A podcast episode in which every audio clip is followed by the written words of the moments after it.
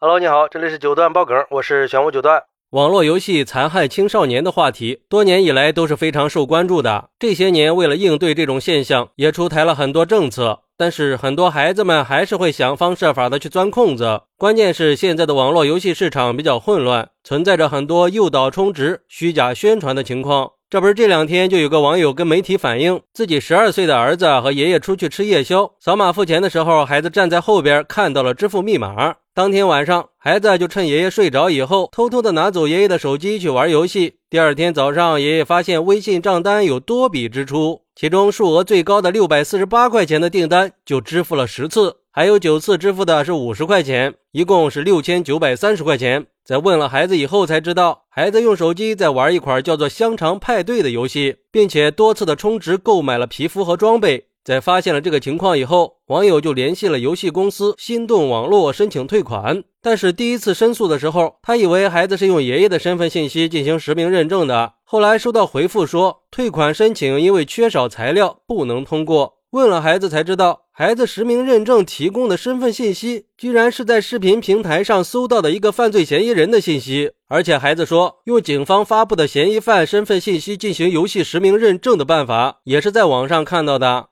后来的半个多月，他又多次的跟心动网络申请退款，都因为缺少材料被拒绝了。之后有媒体联系了心动网络的相关负责人，对方表示经过调查，确实是未成年人盗用了成年人的身份信息，会安排退款的。说实话啊，看到这个我是很震惊的。随便在网上搜个公开的身份信息就能进行实名认证啊，真是细思极恐啊！这就暴露出了网络游戏存在的严重漏洞啊！真不敢相信有多少孩子都在用这种方式上网玩游戏啊！这网络游戏的实名认证本来是一种强制措施，目的就是为了保障玩家的安全和游戏的健康发展，也为了保护这些青少年。但是现在看来，网络游戏的实名认证存在的问题太多了。比如说，有网友提出来，现在的实名认证还不够严格，有的网络游戏在实名认证的过程中缺乏严格的审核制度，导致一些非法人员通过虚假身份认证获取到了游戏账号，这样就威胁到了游戏玩家的安全。这种情况就不能真正做到实名认证，因为有的账号虽然认证通过了，但是实际上玩游戏的并不是那个人。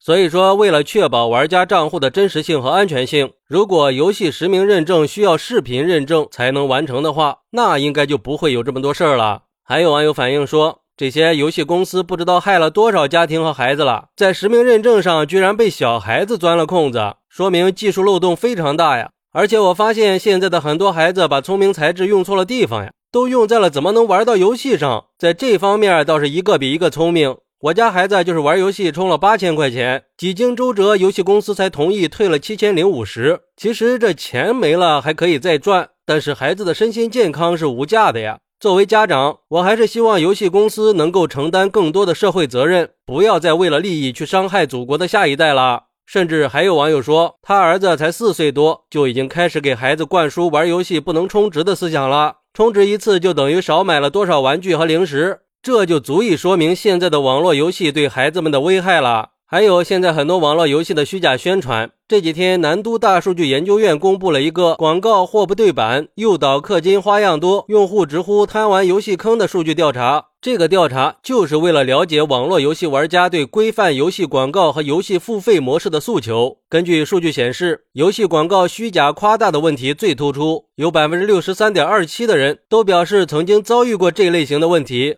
针对游戏诱导充值的现象，有超过四成的受访人群表示不能接受或者是非常反感。而且数据还显示，大部分人都认为游戏厂商负有不可推卸的责任。其中，百分之六十二点九六的人认为游戏方有意夸大事实来达到吸引更多玩家下载游戏；百分之五十点三一的人认为游戏方受利益驱动，知法犯法。有超过一半的玩家都认为，像贪玩蓝月、原始传奇这种传奇类游戏，百分之九十九都是虚假宣传，宣传内容和实际内容八竿子都打不着。比如说，广告说没有充值入口，但是进入游戏以后，充值界面一大堆，而且游戏里还有很多刺激玩家消费的托。所以说，网络游戏的整治任重道远呀，有太多的灰色地带了。不过，我觉得这个问题还是需要多方共同努力的。游戏公司需要加强管控和审查机制，不要让实名认证成了摆设。家长也需要加强对孩子的教育，当然也不是一味的去训斥和禁止玩游戏，更多的应该是从这个年龄段孩子的心理上去出发，通过沟通的方式让孩子消除对游戏的依赖。